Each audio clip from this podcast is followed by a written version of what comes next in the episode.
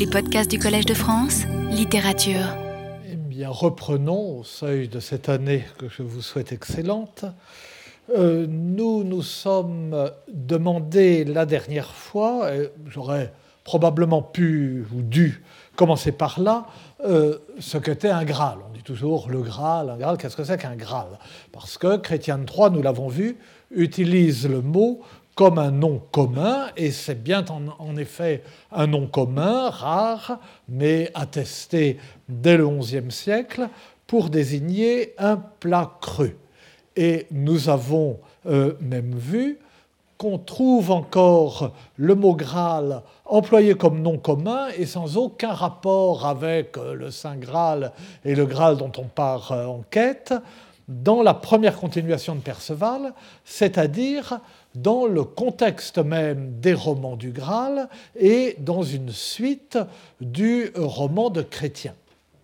Et donc, encore euh, ben, la part d'un auteur plongé dans cette atmosphère qui est suffisamment fasciné par le Graal pour continuer le roman de Chrétien, eh bien, un Graal est encore euh, un objet usuel, si je puis dire. Et je vous rappelle euh, cette citation qui est anodine, mais vous allez voir pourquoi. Donc, on, décrit une sorte de pique-nique, si vous voulez en une loge devant les, cabanes, si on veut, enfin les, constructions de feuillage, euh, par devant, vit sort Graal d'argent Esther, il vit dressé sur des Graals d'argent plus de cent têtes de sangliers, le poivre était à côté, tout près, dans les écuelles. Mais il y a, c'est une remarque vraiment de détail, mais enfin bon, il y a deux rédactions de euh, cette première continuation de Perceval. Une rédaction brève, relativement, et une rédaction longue. Euh, ce passage est identique dans les deux versions. Euh, il se trouve au vers 9648-9652 de la version brève, qui est donc tout de même longue, et au vers 13430-13434 de la version longue. Mais il se trouve chaque fois sous cette forme dans deux manuscrits, deux de la version brève, deux de la version longue. Mais chaque fois, un autre manuscrit, l'un de la rédaction brève, l'un de la rédaction longue, change le texte de façon à éviter le mot Graal. L'un des manuscrits de la version brève emploie tailloir et un manuscrit de la rédaction longue, Plateau. Donc ces manuscrits ont changé indépendamment l'un de l'autre, puisqu'ils représentent chacun une version différente. Et indépendamment de l'un de l'autre aussi, puisqu'ils ont changé en employant des mots différents. Tailloir, c'est une sorte de, planche à découper, donc c'est euh, très bien pour y mettre des têtes de sanglier. Un plateau, euh, c'est un plateau. Et euh, William Roach, qui a édité, qui a fait donné une grande édition de ces continuations de Perceval, commente On dirait que ces deux manuscrits n'ont pas voulu introduire une note discordante dans le concert des nobles exemples, des nobles exemples de l'emploi de Graal pour désigner le Saint Graal. Et c'est en effet probable. Il est probable que les scribes de ces deux manuscrits ont été surpris et un peu gênés, comme nous, par l'emploi du mot Graal dans un contexte aussi banal. Et du coup, on peut supposer, ou c'est du moins mon hypothèse, que c'est le succès même des romans du Graal et du mythe littéraire du Graal qui a contribué à la disparition du mot euh, dans le langage commun une fois que le mot Graal était employé pour désigner le Saint Graal, on ne pouvait pas euh, l'employer pour désigner le plat à poisson. Et de même, le mot calix, calicis en latin désigne une coupe, euh, mais depuis son emploi dans la liturgie chrétienne, le mot calice a disparu. On ne peut pas dire j'ai vu euh, un très joli service de, de calice à Bordeaux chez Christophe. Ce n'est pas possible. Eh bien, euh, de même, euh, probablement pour Graal. En tout cas, tous les exemples, là, cet exemple-là et les exemples que j'avais cités la dernière fois, confirment qu'un Graal n'est pas une coupe, mais un plat creux. On dispose des têtes de sanglier sur un plat, mais pas dans une coupe, ce n'est pas, euh, pas un cocktail de crevettes. Et on mange avec quelqu'un à partir d'un plat et pas d'une coupe. Dans le roman d'Alexandre, rappelez, Ersoir mangeait au toué à ton Graal, hier soir, j'ai mangé euh, avec toi dans euh, ton Graal. De sorte que on ne peut qu'en conclure que c'est l'identification avec le calice de la Seine, c'est la légende que Robert de Boron est le premier à transmettre, cette légende du Graal recueillant le, donc, euh, coupe du Christ lors du dernier repas ou du repas chez Simon, qui est d'ailleurs chez Saint Jean le dernier, et euh, recueillant ensuite le sang du Christ, c'est cette légende qui transforme le plat en coupe. Toutes les miniatures, toute l'iconographie du Graal, toutes les miniatures font du Graal une coupe un calice ou un ciboire, alors même que le mot ne désigne pas une coupe.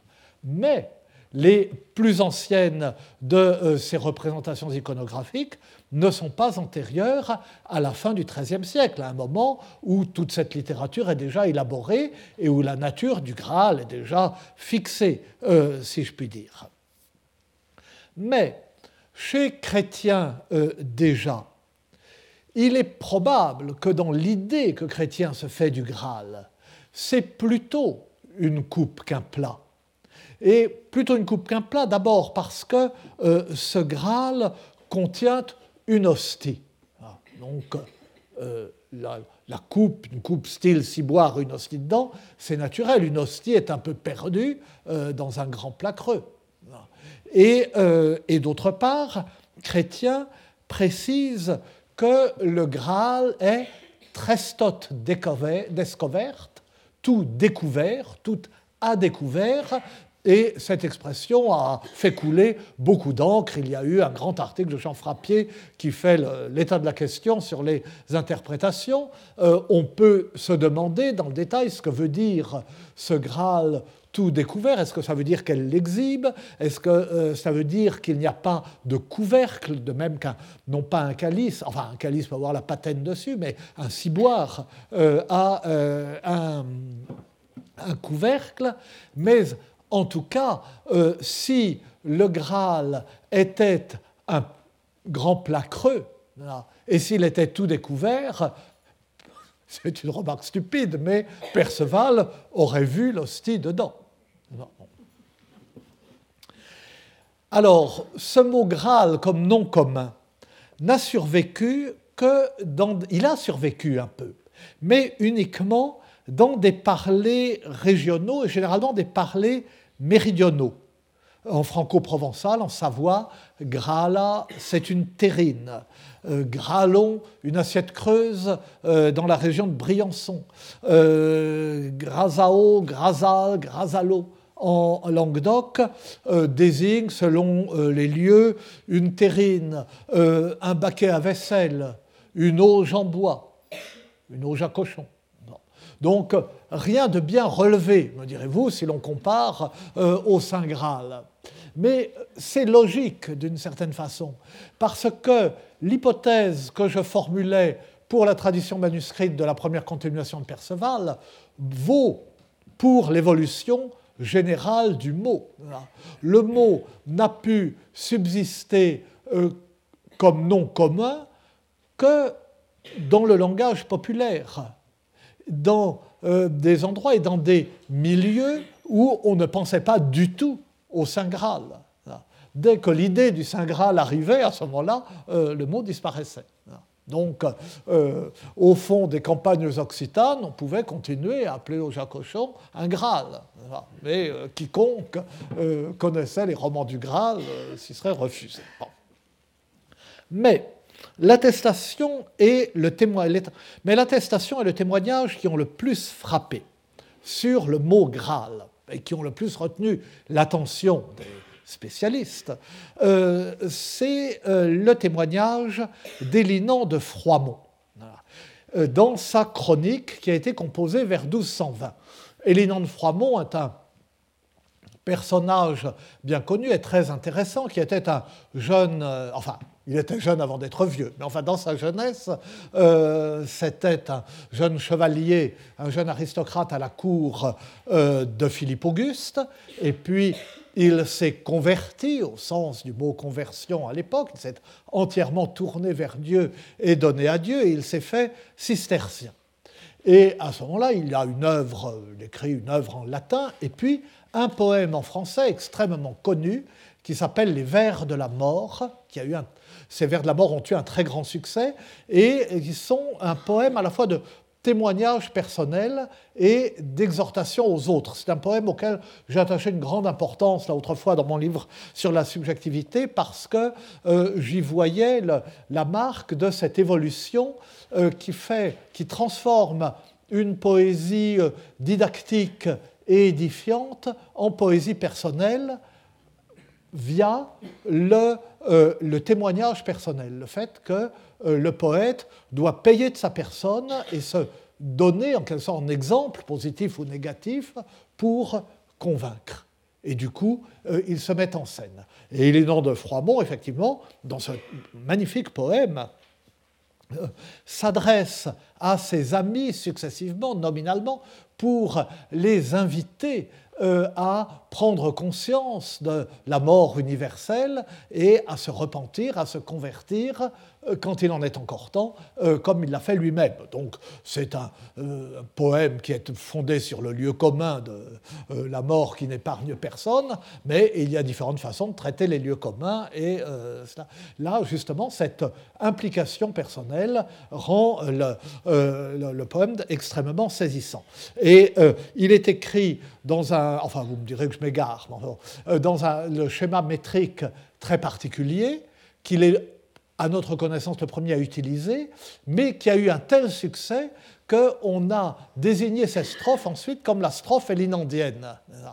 Et elle a été reprise justement dans des poèmes de euh, témoignages personnels, de confessions, euh, euh, d'aveux, de, de tourments personnels, par exemple, dans les fameux congés d'Arras, ces poèmes du poète lépreux qui dit son adieu au monde et qui s'interroge pour savoir si son mal est une malédiction ou une bénédiction. Bref.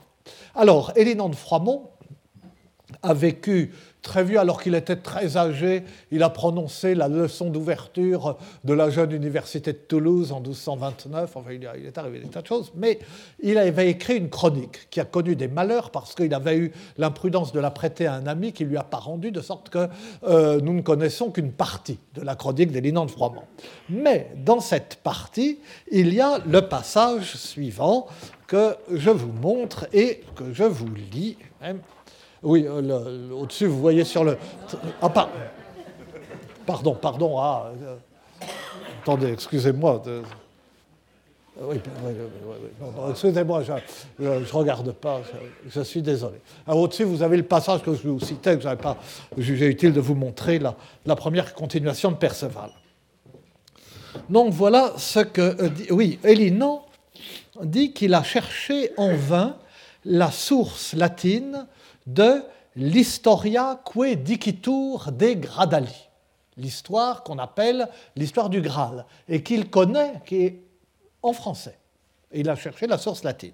Et il poursuit Gradalis autem, sive gradale, gallice dicitur scutella lata et aliquantulum profunda, in qua preciose d'apes cum suo iure, divitibus solent aponi gradatim, unus morcellus postalium, in diversis ordinibus, et dicitur vulgari nomine gralt, quia grata et acceptabilis est in ea comedenti, tum propter continens, quia forte argentea est, vel alia preciosa materia, tum propter contentum, id est ordinem multiplicem pretiosarum dapum.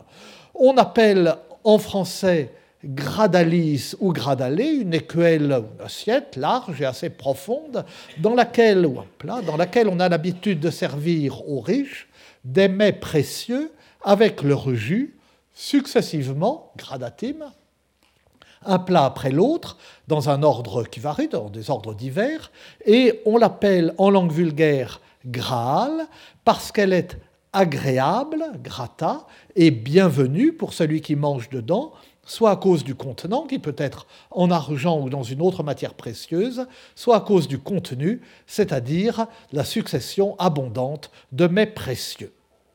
Alors, d'abord, inutile de dire qu'on s'est beaucoup interrogé sur le livre du Graal en français qu'Elinan a eu entre les mains.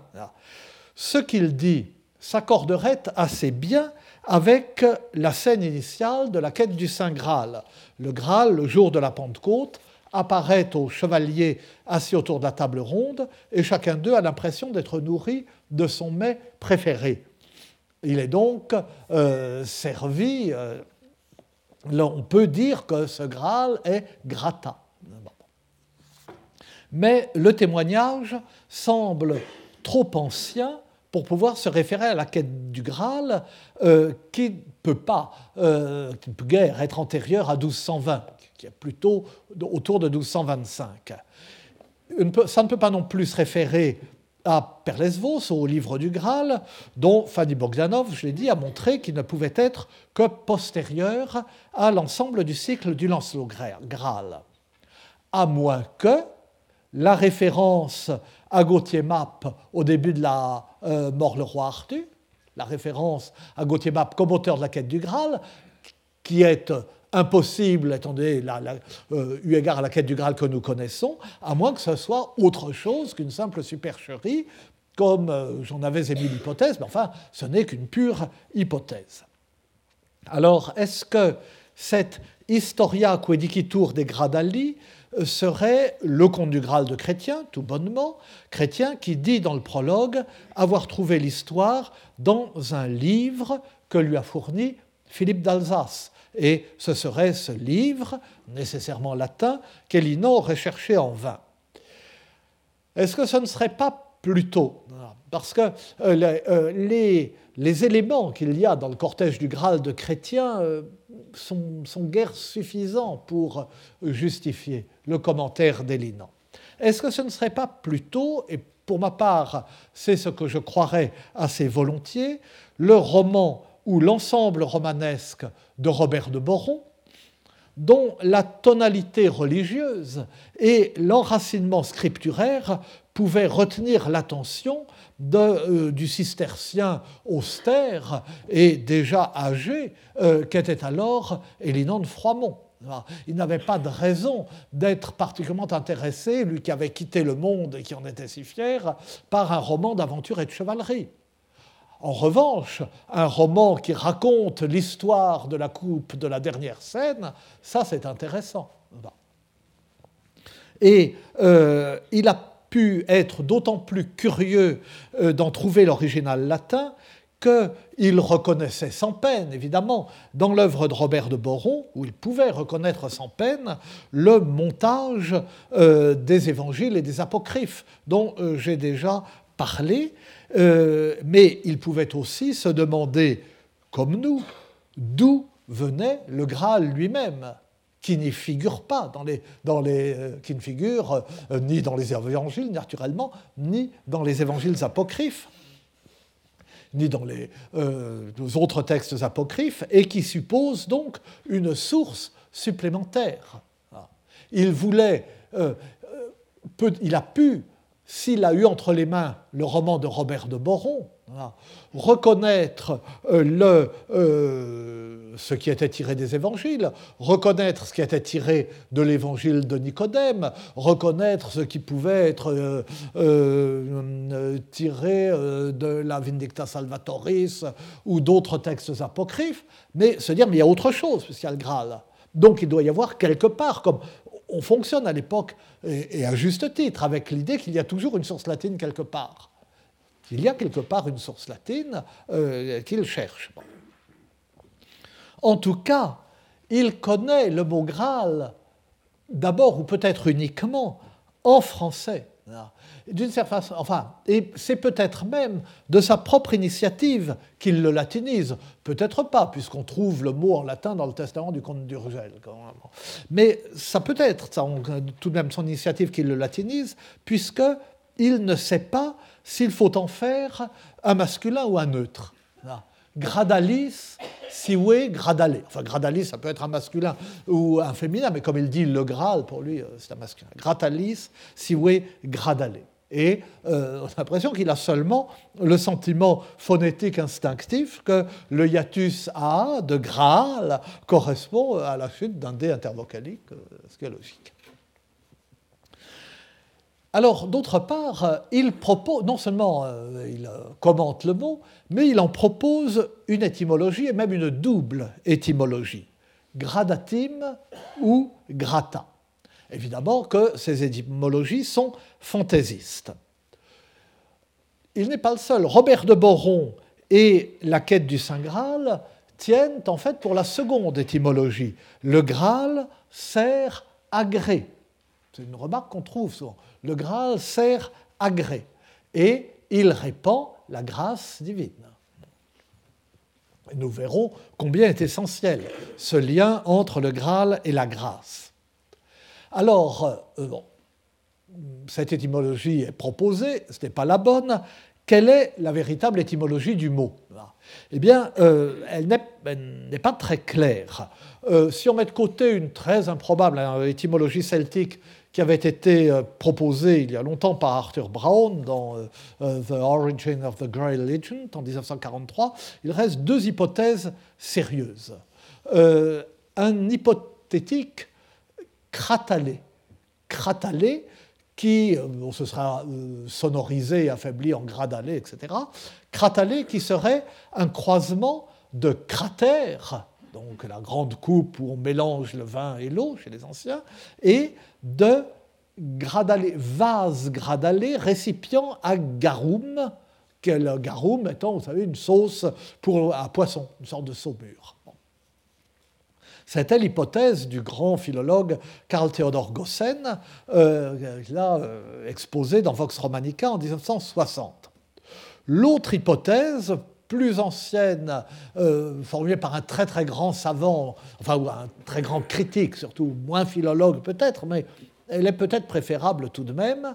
C'est plus simple, c'est une suffixation de kratis, la clé, hein, euh, sous la forme cratalis gradalis. C'était l'hypothèse de Léo Spitzer euh, dans euh, The Name of the Holy Grail, euh, dans American Journal of Philology de 1944. Et c'est l'hypothèse. Alors, bon, on peut dire Léo Spitzer était un très grand critique, mais un philologue plus léger, mais c'est l'hypothèse qui a été reprise par Walter von Wartburg, qui lui était sérieux, Spitzer aussi. Enfin bon, euh, Walter von Wartburg était très sérieux dans le FEV, dans, la Bible philologique, le Französisches Etymologisches Wörterbuch, euh, et euh, c'est effectivement l'étymologie la plus probable. Donc, à l'origine, ce ne serait même pas une assiette, et on ne pourrait pas y mettre de la sauce. Si c'est une clé, une clé d'osier, ce n'est pas,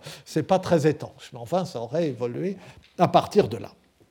Bon, tout cela, euh, je le signale euh, ça pour, euh, enfin pour être complet, pour avoir l'air sérieux, mais enfin, ce n'est pas pour nous le, plus, important, parce que bon, ça, ça, ne change évidemment pas, pas grand-chose.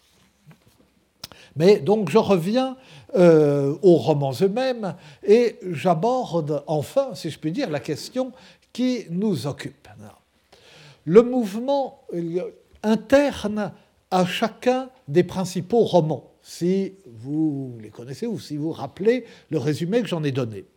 Et aussi le, mouvement d'ensemble par lequel tous ces romans se sont succédés, complétés, et ont constitué un grand édifice à peu près cohérent de euh, l'histoire du Graal. Ce mouvement, c'est le mouvement qui va de la rencontre du Graal à la quête du Graal. On commence par rencontrer le Graal et ensuite on se met en quête. Et cette simple formulation qui euh, apparaît, c'est le cas euh, chez Chrétien III. Perceval rencontre le Graal, il voit le cortège du Graal chez le riche pêcheur, ensuite ils se mettent euh, en quête du Graal. C'est aussi dans l'ensemble du roman, le Graal arrive entre les mains de Joseph d'Arimathie, ses descendants le gardent, et plus tard, à l'époque du roi Arthur, on se met en quête du Graal. Mais cette simple formulation révèle deux traits majeurs de ces récits qui sont aussi deux ambiguïtés. Une formulation qui est la plate description de ce qui se passe, mais c'est assez curieux.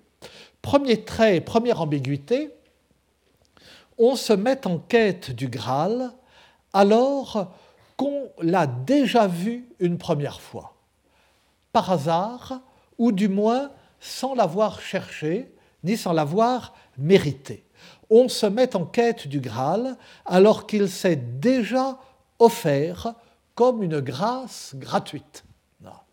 C'est ce qui se passe euh, dans le cas de Perceval dans le conte du Graal, et nous avons vu que cela répond très naturellement au schéma des romans de Chrétien de Troyes et, si l'on peut dire, à la morale euh, de Chrétien de Troyes.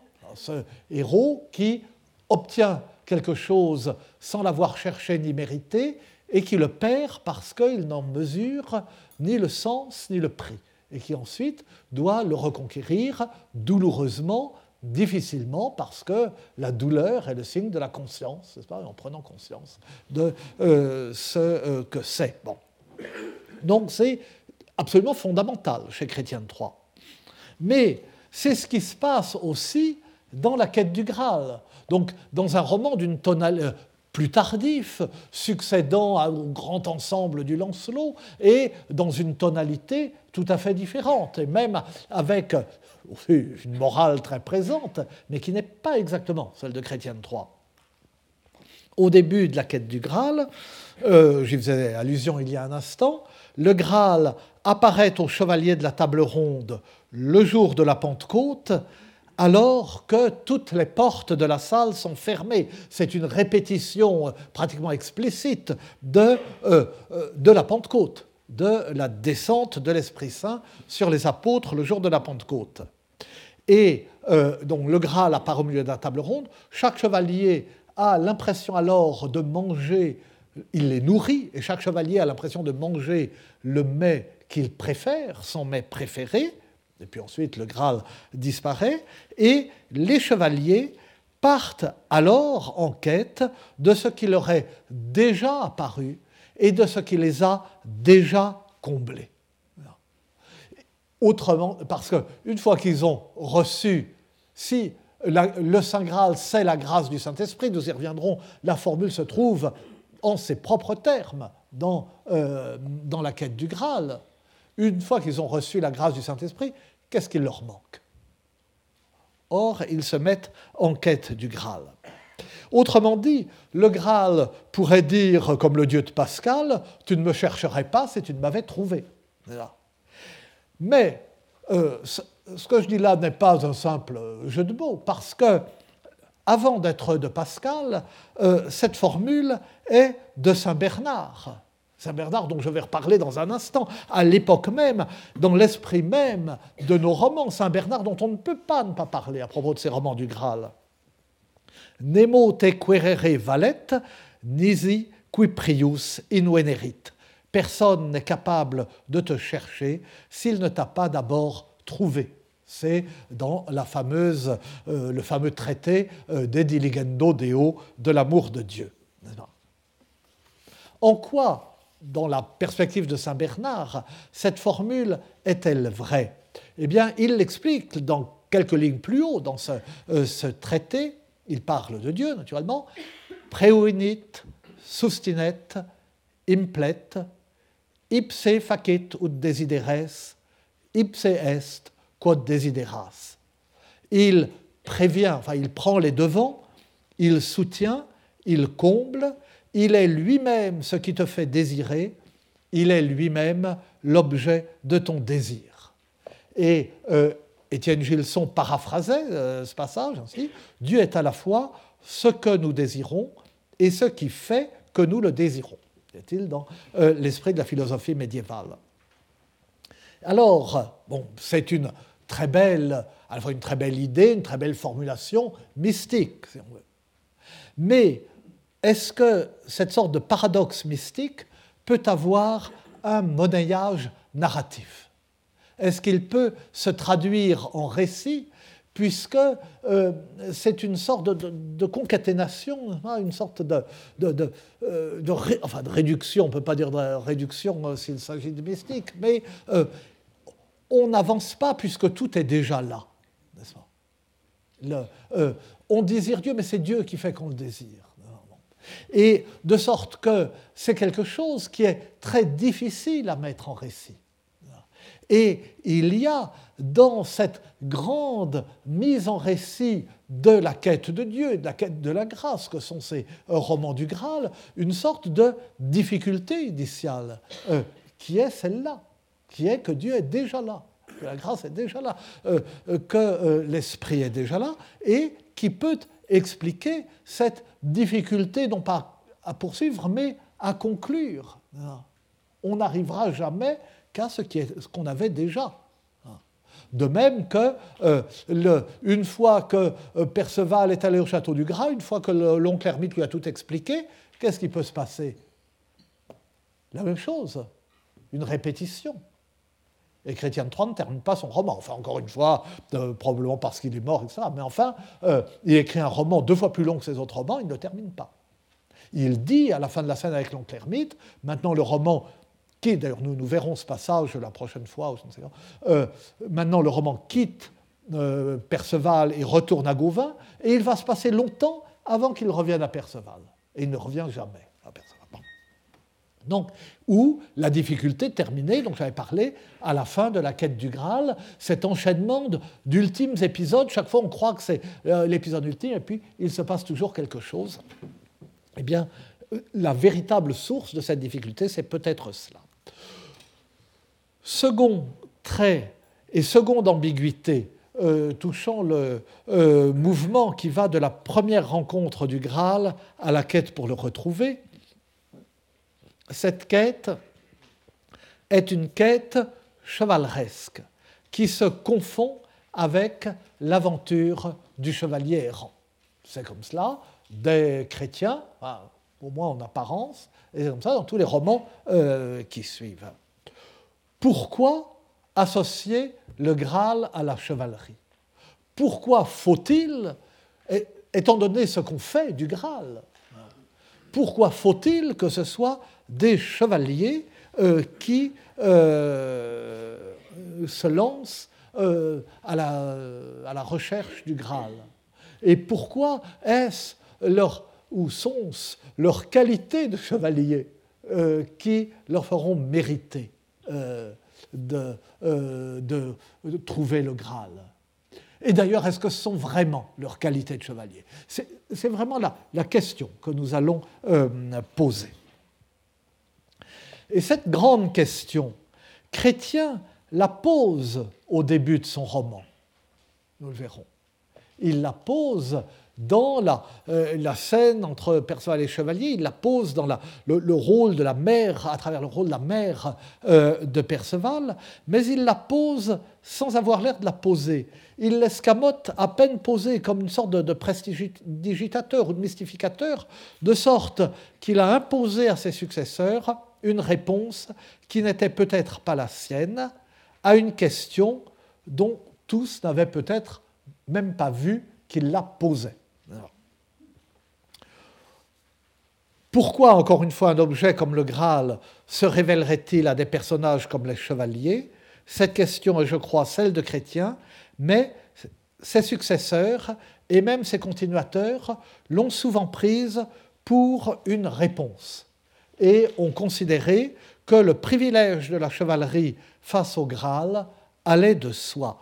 Et le récit fondateur de Robert de Boron justifie implicitement par la nécessité de garder le Graal et de protéger une relique aussi précieuse, justifie ainsi la fondation d'une chevalerie capable d'assumer ce rôle. Et pourtant, tout en acceptant la réponse, tout en se pliant à cette réponse. Les plus perspicaces parmi euh, ces romanciers n'ont cessé de poser à nouveau la question, mais sans vraiment oser l'avouer, sans l'avouer. Ils l'ont posée euh, indirectement. Ils ont suscité de temps en temps des doutes. Et c'est euh, sur l'examen de euh, cette question et de ces doutes que nous terminerons le cours. Donc cette question latente, j'essaierai de montrer de quelle façon et dans quel roman elle se révèle. Mais tout d'abord, et pour, vous me direz, je ressasse sans cesse les débuts, tout d'abord, pour me justifier, c'est elle qui justifie la euh, citation de Saint Bernard que euh, j'ai placée dans le titre même du cours. Non pedum passibus, sed desideris queritur Deus. Ce n'est pas par le mouvement, euh, ce n'est pas en marchant, c'est en désirant que l'on cherche Dieu. La référence à Saint Bernard, je, viens, l'ai encore cité il y a quelques instants, la référence à Saint Bernard est naturelle dès qu'il est question de la quête du Graal, depuis le grand article d'Étienne Gilson, La mystique de la grâce dans la quête du Saint Graal, qui a, été, qui paru dans la Romagna de 1925 à la suite de la publication du roman par Albert Paufilet, qu'il avait rendu facilement euh, accessible. Et cet article montre que ce roman, très différent du reste du cycle où il est inséré, a été écrit par un cistercien, ou du moins dans l'étroite mouvance cistercienne, par un auteur particulièrement informé de la pensée et des écrits de Saint Bernard. Je ne dis rien pour l'instant de la discussion à laquelle cet article euh, a donné lieu, euh, cet article qui est accepté par tous dans ses grandes lignes et qui a été confirmé par les recherches de Fanny Bogdanov, dont elle fait état dans l'introduction de son édition de la quête euh, du Saint Graal. Mais enfin, il y a tout de même eu une discussion dans le détail, en particulier sur la question de savoir si l'influence de Guillaume de Saint-Thierry n'est pas largement aussi présente dans le roman que celle de Saint Bernard lui-même. Et on trouve sur soi des pages très éclairantes dans euh, la euh, belle thèse de Jean-René Valette, La pensée du Graal, qui a paru il y a quelques mois, et euh, Jean-René Valette sera ici même la semaine prochaine pour parler au séminaire. Mais surtout, on ne prendra jamais assez garde, plutôt, plus fondamentale que la discussion sur euh, l'influence euh, respective de euh, Bernard et Guillaume de Saint-Thierry. On ne prendra jamais assez garde au fait que Gilson aborde la question de l'influence cistercienne sur la quête du Saint Graal dans une perspective particulière qui est la seule à pouvoir lui conférer toute son importance, celle de la mystique de la grâce. C'est le titre de l'article. On ne saurait mieux dire que l'enjeu de la quête, c'est la grâce de Dieu et la révélation par laquelle elle se manifeste, et c'est une première justification de la présence de la citation de Saint Bernard dans mon titre. Il en est une autre qui va de soi dès lors que l'on s'interroge, comme nous allons le faire, sur la relation entre chevalerie et quête du Graal. Et c'est bien entendu que Saint Bernard est l'auteur du traité des Laodé Nove Militiae, éloge de la nouvelle chevalerie, qu'il a composé, non, pas, sans s'être fait prier assez longtemps, vers 1130, à la demande du duc de Pince, pour accorder en quelque sorte son parrainage au nouvel ordre religieux militaire des Templiers. Et lorsque la quête du Saint Graal oppose la chevalerie célestienne à la chevalerie terrienne, on invoque toujours, s'agissant d'un roman aussi marqué par l'esprit cistercien, ce traité qui, en principe au moins, et en réalité nous verrons peut-être, il est beaucoup plus réservé qu'il n'en a l'air, fait la théorie et l'apologie d'une forme de chevalerie célestielle mais tout dépend du sens que l'on donne à chevalerie célestielle, et euh, nous verrons que ce sens fluctue dans les romans même qui emploient l'expression et ne désigne pas toujours euh, une chevalerie au service de Dieu comme les Templiers. J'en viens euh, un moment, si vous me le pardonnez, à cette citation elle-même. Non pedum passibus sed desideris queritur Deus. Elle est tirée du 84e sermon de Saint Bernard sur le Cantique des Cantiques. Alors, on dira que je suis bien cuistre, et cuistre à bon compte de l'avoir laissé dans le texte original au lieu de la traduire. Et j'accepte le reproche, je me le fais aussi. Mais c'est faute d'avoir trouvé une traduction adéquate. Donc le sens, c'est ce n'est pas en marchant, mais en désirant que l'on cherche Dieu. Littéralement, ce n'est point par les pas des pieds, mais par les désirs que Dieu est cherché. Dans euh, la, enfin, la, reprise de l'édition de Jean Leclerc avec une traduction dans la collection Sources chrétiennes, dont Raphaël Facetta traduit, ce n'est pas par le mouvement des pieds, mais par les désirs que l'on cherche Dieu. C'est la meilleure traduction possible, j'aurais pu l'adopter. Mais dans Pedum Passibus, il y a une de ces allitérations chères euh, à Saint Bernard. Saint Bernard adore il écrit une prose rythmée qui, sont presque des vers rythmés, enfin c'est euh, à, la limite entre la prose et la, et, euh, la poésie rythmique. Et dans Pedum Passibus, il y a une de ces allitérations que le mouvement des pieds fait disparaître et que les pas des pieds rend grotesque. Et de plus, le pluriel pedum passibus, que fait disparaître le mouvement des pieds, ce pluriel est symétrique du pluriel desideris. Or, ces deux, les, les désirs. Or, les deux pluriels sont importants. Celui de passibus l'est pas, parce qu'il exprime l'effort et la longue patience de ce cheminement, de cette accumulation des pas, de ce geste indéfiniment répété de mettre un pied devant l'autre, qu'on pourrait croire méritoire et capable de mener à Dieu. Cet effort de mettre sans cesse un pied eh bien non, c'est pas comme ça qu'on cherche Dieu.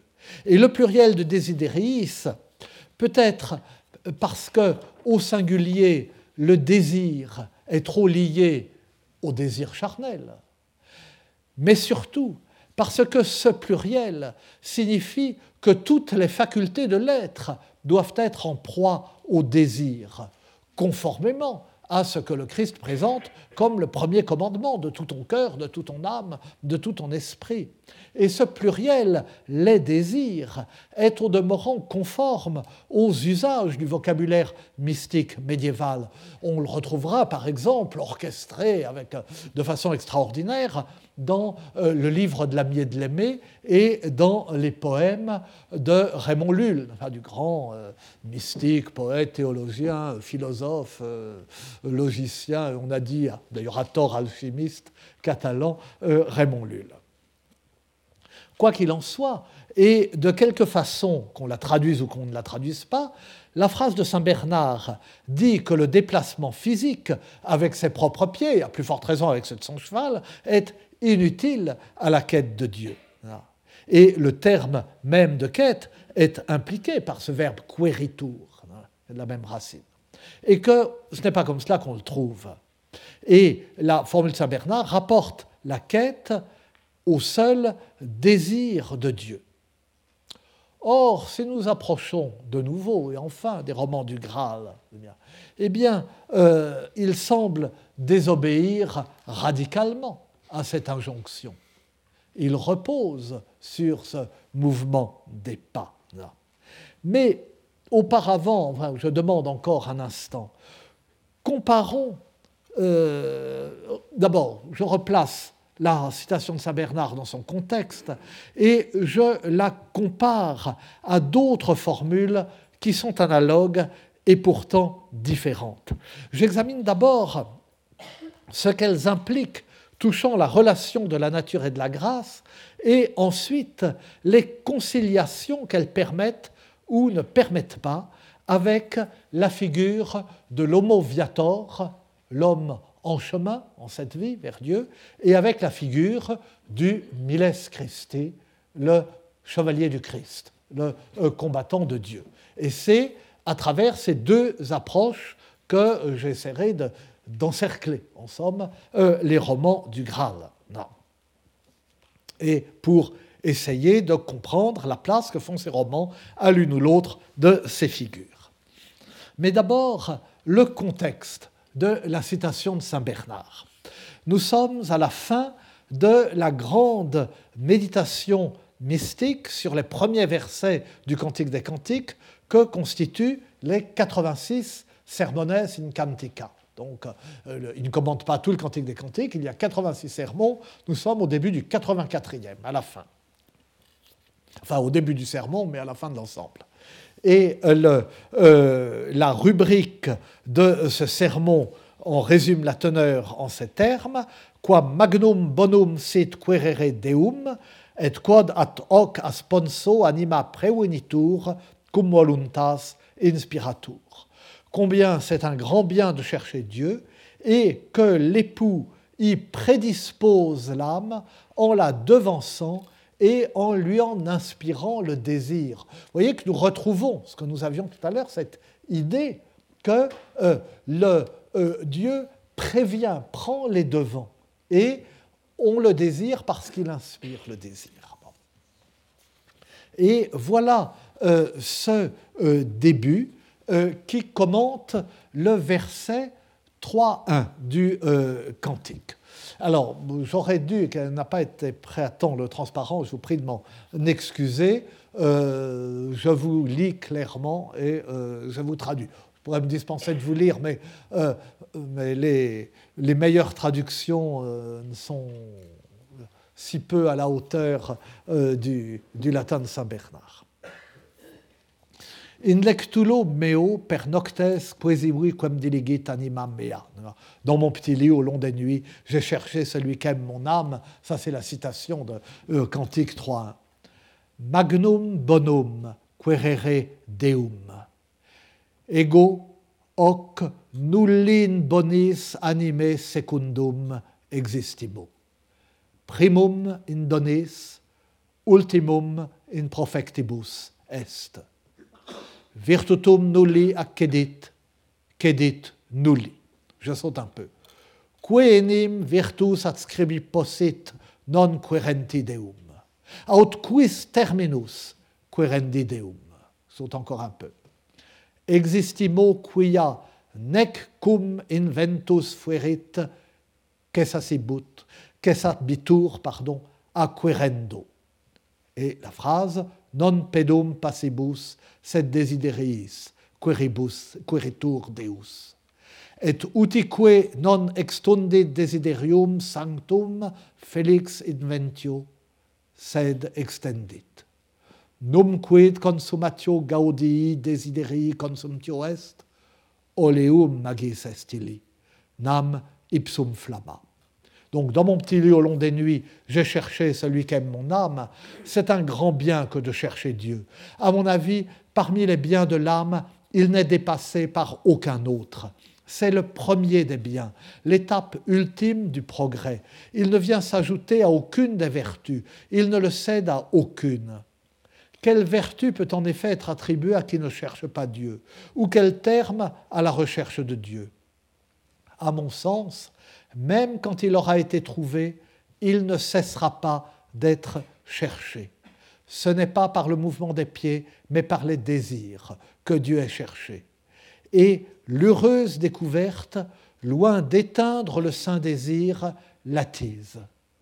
La consommation de la joie, pardon, la consommation de la joie consumerait-elle le désir? Elle est bien plutôt l'huile pour lui. Et lui il est la flamme. Alors, voyez quel sens prend dans ce contexte la phrase non pedibus passum sed deriis queritur Deus. Et comment cette phrase s'accorde alors avec ce que nous disions euh, il y a un instant de ce fait qu'il n'y a pas de narration possible puisque euh, ce euh, désir euh, de Dieu, c'est lui-même qui l'inspire et on le trouve à la fin. La quête de Dieu est à la fois sa propre origine et sa propre fin. C'est la première des vertus et l'accomplissement de toute vertu.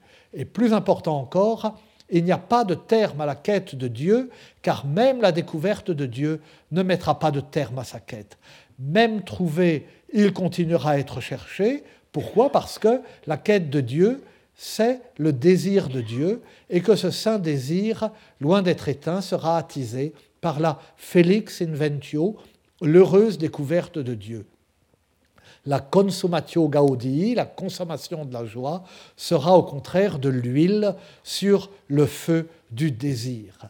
La quête de Dieu, c'est un désir brûlant, dévorant, c'est la somme de tous les désirs, rien à voir avec la marche à pied, hein, euh, ni avec la chevauchée, ni avec la lente relation de longues aventures euh, qui mènent de châteaux en forêt. Hein comme un amour qui ne s'éteint pas, posséder Dieu, c'est encore le désirer.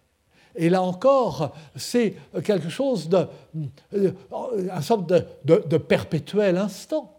C'est la béatitude de, l'éternité. Ce n'est pas dans le temps. C'est quelque chose de contradictoire avec cette extension dans le temps de la narration d'une quête ou euh, d'un roman.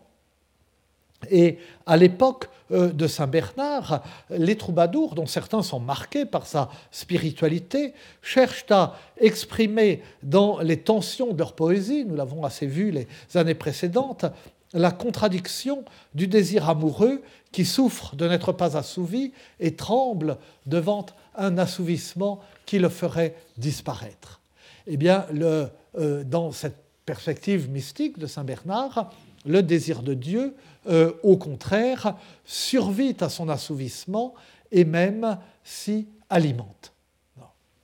Et il est donc impossible de traduire, encore une fois, la quête de Dieu dans les termes d'un itinéraire, d'un voyage, d'une série d'aventures rencontrées en chemin et dont la découverte de Dieu marquerait la fin il est impossible même d'avoir une fin, parce que ce serait comme le désir humain qui, une fois assouvi, connaît sa fin. Là, euh, la fin, c'est au contraire l'entretien perpétuel euh, du désir. Impossible donc de traduire la quête de Dieu en quête du Graal, en quête d'un objet, d'une coupe, d'une relique, de n'importe quoi aussi précieux euh, soit cet objet euh, que l'on pourrait trouver. Et pourtant, le Saint Graal, c'est la grâce du Saint-Esprit dit en ses propres termes, donc euh, le roman même qui est éponyme, La quête du Saint Graal, et qui est encore une fois, sans l'ombre d'un doute, un roman marqué par l'esprit cistercien. Et pourtant, les saints personnages qui peuplent ces romans savent bien rappeler les, ermites, les moines euh, qui les hébergent pour la nuit, qui les soignent quand ils sont blessés, euh, qui essayent de les remettre euh, sur le droit chemin quand ils sont matériellement et moralement égarés. Eh bien, ces personnages savent bien rappeler aux chevaliers le parallèle et l'opposition entre le désir de Dieu avec euh, euh, lequel se confond le désir de voir le Graal et le désir humain. Dans euh, le haut livre du Graal, Perles Vos, le roi ermite dit à Lancelot, donc Lancelot arrive bien au château du Graal, mais ça ne lui sert à rien.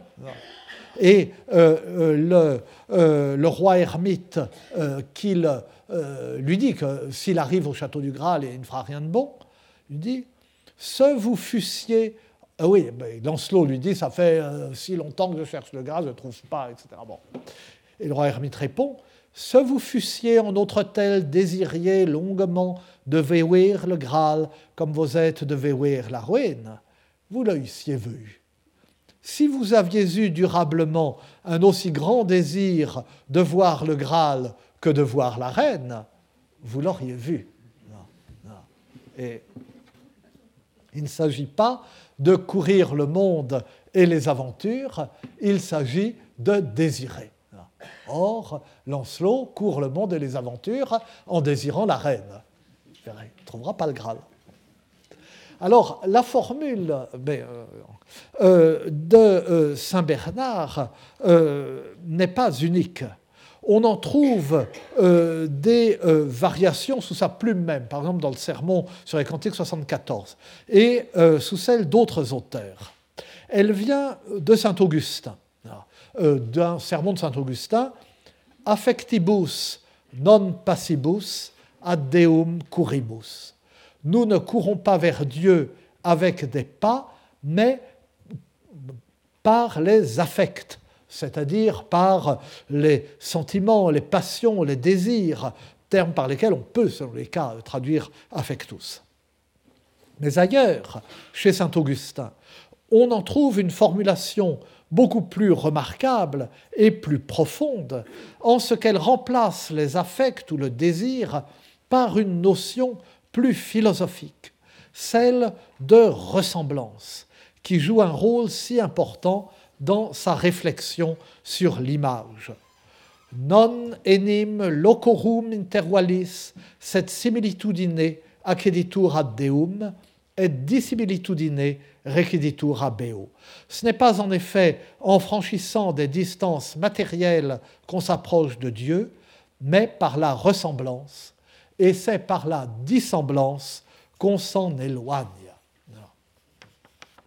Cette formule c'est dans le, le De Trinitate 7.12. Et ça, euh, on peut le lire maintenant facilement grâce à euh, l'édition dirigée par Lucien Gerfagnon à la Pléiade. Enfin, il n'y a pas le texte latin, mais enfin, c'est une bénédiction d'avoir ce Saint-Augustin à la Pléiade. Cette formule se comprend par réflexion à la grande réflexion de saint Augustin qu'on trouve dans 83 euh, questions et dans euh, sur la Genèse, sa grande réflexion sur l'image.